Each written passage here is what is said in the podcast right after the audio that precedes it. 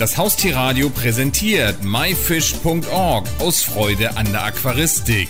Jeden Donnerstag von 20 bis 21 Uhr berichten wir hier auf dem Haustierradio über alles Interessante aus dem Bereich Aquaristik.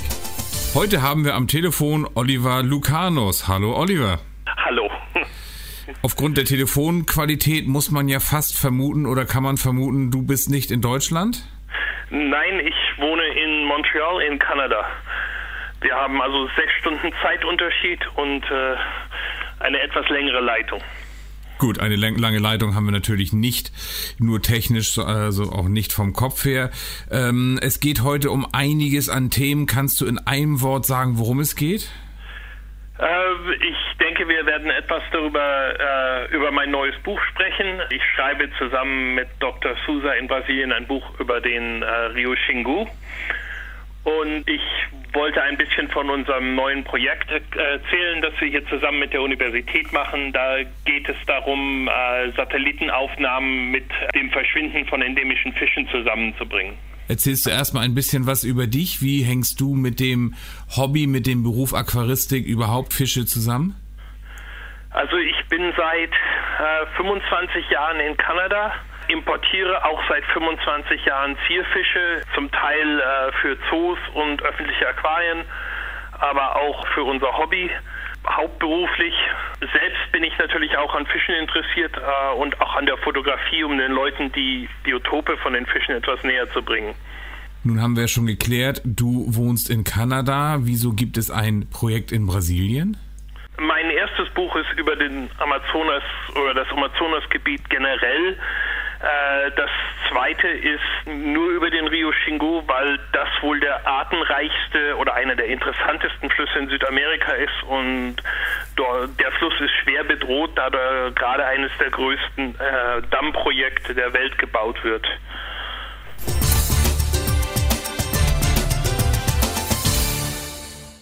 Wie kommst du denn dazu, dich in Brasilien zu engagieren? Also im positiven Sinne meine ich das natürlich.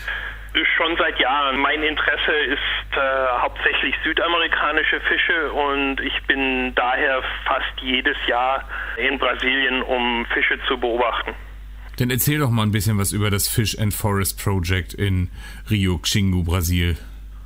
Ich habe hier zusammen mit der Universität McGill ein Treffen gehabt letztes Jahr und äh, es gibt dort zwei Professoren, die daran interessiert waren, über das Auswerten von historischen Satellitenbildern äh, verschiedene Gebiete anzusehen. Und es, sie wollten halt einen, einen Schwerpunkt finden und da bieten sich Fische natürlich an. Im Gegensatz zu anderen endemischen Tieren kann man endemische Fische nicht einfach umsetzen. Wenn es also einen, einen Wels nur an einen kleinen Bach gibt und der Wald um diesen Bach herum wird zerstört, ist das natürlich ein, sehr schnell ein Problem. Lässt sich also sehr, äh, sehr gut an, den, an dem Beispiel der Fische erklären, dass die Zerstörung der Natur um die, um die Biotope herum einen, äh, einen schwerwiegenden Effekt auf die verschiedenen Arten hat. Dabei geht es nicht nur um in Brasilien, aber wir haben jetzt dadurch, dass am Rio Xingu über den Rio Xingu viel erzählt wird, haben wir das als einen der Schwerpunkte ausgesucht.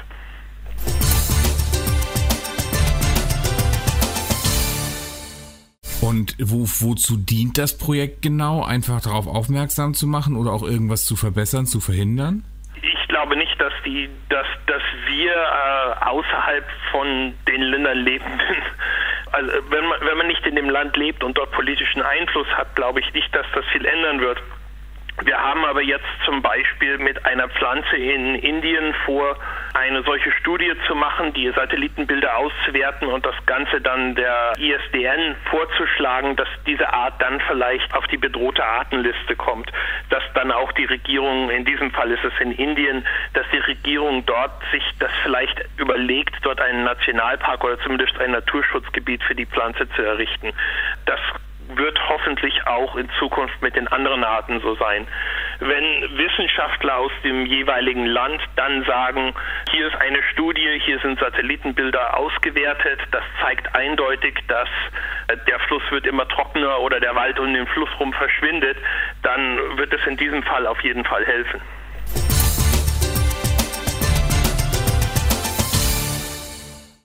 Dein nächstes Buch, erzähl mal etwas. Vor allen Dingen, dein nächste heißt ja, du hast schon welche geschrieben. Kannst du da noch was zu sagen? Also der Amazonas unter Wasser ist mein erstes Buch. Ich versuche in den Büchern den Leuten die Natur nahe zu bringen, dass die Leute sehen, es gibt immer mehr Aquarianer, die daran interessiert sind, äh, ihre Aquarien so einzurichten, wie es auch in der, in der Natur oder im Herkunftsland ihrer Fische aussieht. Das geht dann so weit, dass manche gerne nur Fische aus einem Biotop zusammenhalten und es gibt sehr wenig Informationen unter Wasser. Man kann natürlich über Google Earth den, den Fluss finden und vielleicht auch ein paar Bilder über Wasser, aber Bilder unter Wasser, um zu sehen, wie sieht das Licht aus, wie sieht das, das Gestein dort aus und so, gibt es halt immer noch nicht genug. Ich habe im ersten Buch versucht, das aus verschiedenen Ländern und verschiedenen Biotopen in, in Südamerika nahezubringen. Im Rio Shingo Buch wird es also nur um diesen einen Fluss geben. Und dort gibt es über 400 Arten, sicherlich, ich glaube, momentan 40 beschriebene endemische Arten und noch weitere 30 unbeschriebene Arten. Die meisten davon sind endemisch. Natürlich ist der äh, Hypancistrus zebra, der, der Zebrawels, der, der bekannteste Fisch aus dem Xingu. Und das ist eine der Arten, die sicherlich durch den, den Bau des Staudamms in Schwierigkeiten kommen werden, wenn nicht, wenn nicht sogar aussterben werden.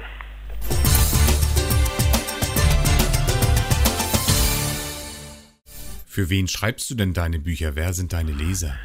Äh, ich glaube, Aquarianer, die etwas mehr an der Natur interessiert sind, als nur die Fische zu halten, sondern auch etwas mehr über den Fisch lernen wollen.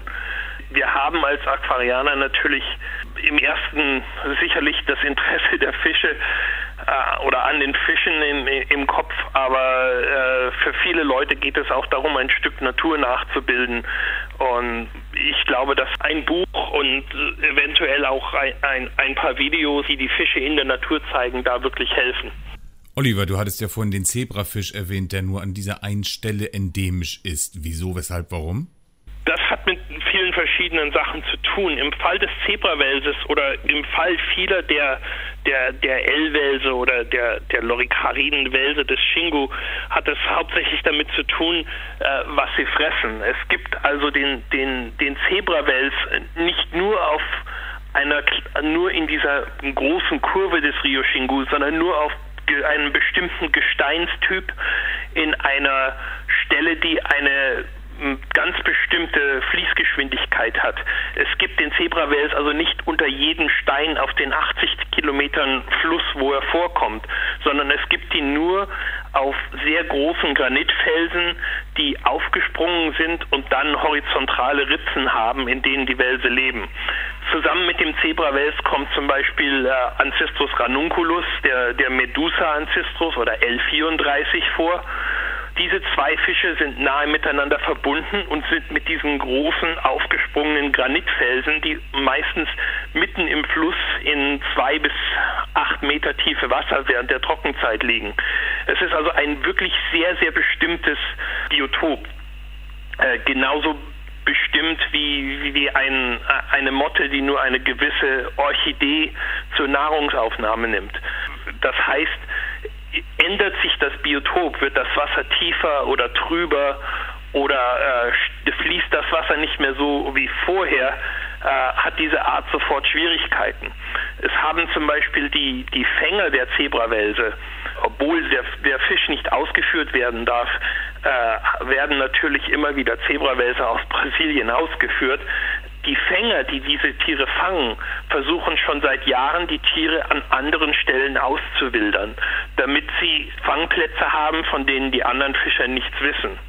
Es hat bis jetzt noch keiner von diesen Fischern geschafft, eine Population Zebrawelse an einer Stelle auszusetzen, die dann an dieser Stelle auch züchtet und äh, praktisch neue Junge hervorbringt. Es gibt also die Zebrawelse immer nur noch an den Stellen, wo die Fänger sie natürlich auffinden. Und das bedeutet, dass es äh, also Faktoren gibt, die ganz hundertprozentig stimmen müssen für diese Art, damit sie an dieser Stelle vorkommen kann. Das kann eventuell ein Süßwasserschwamm sein oder es kann etwas, es kann etwas ganz, ganz Bestimmtes sein. Das hat sich noch bis jetzt noch nicht herausgestellt. Wenn das Wasser jetzt an dieser Stelle entweder steht oder ständig die, das Wasserniveau der Trockenzeit aufweist, wie es nach dem Bau des Staudamms oder nach der Inbetriebnahme des Staudamms der Fall sein wird, äh, kann das verheerende Folgen für die Art haben. Oliver Lucanus, ich danke dir ganz herzlich mit einem freundlichen Gruß nach Kanada für das tolle Interview. Vielen Dank. Schönen Tag. Das war die Sendung myfish.org aus Freude an der Aquaristik. Die gesamte Sendung gibt es natürlich auch zum Nachhören und Downloaden unter www.haustier-radio.de, dann in dem Bereich Shows und myfish.org aus Freude an der Aquaristik. Eine neue Ausgabe gibt es hier auf dem Haustierradio wieder am Donnerstag um 20 Uhr.